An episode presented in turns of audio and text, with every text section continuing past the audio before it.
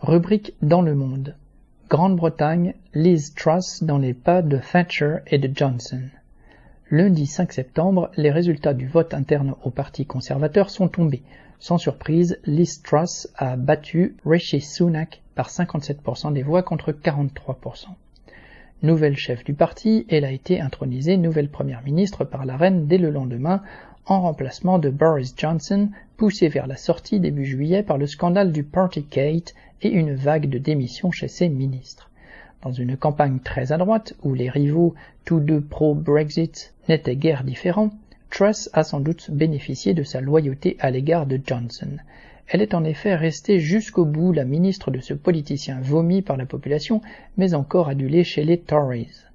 Tandis que Sunak, bien que chouchou des députés du parti, est passé pour le traître en démissionnant de son poste de ministre de l'économie début juillet.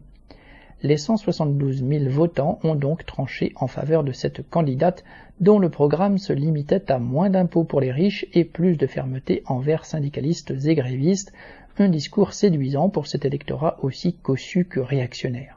Contrairement à ses prédécesseurs Cameron et Johnson, Truss n'est pas issue de la haute bourgeoisie, ce en quoi elle ressemble à son idole Margaret Thatcher.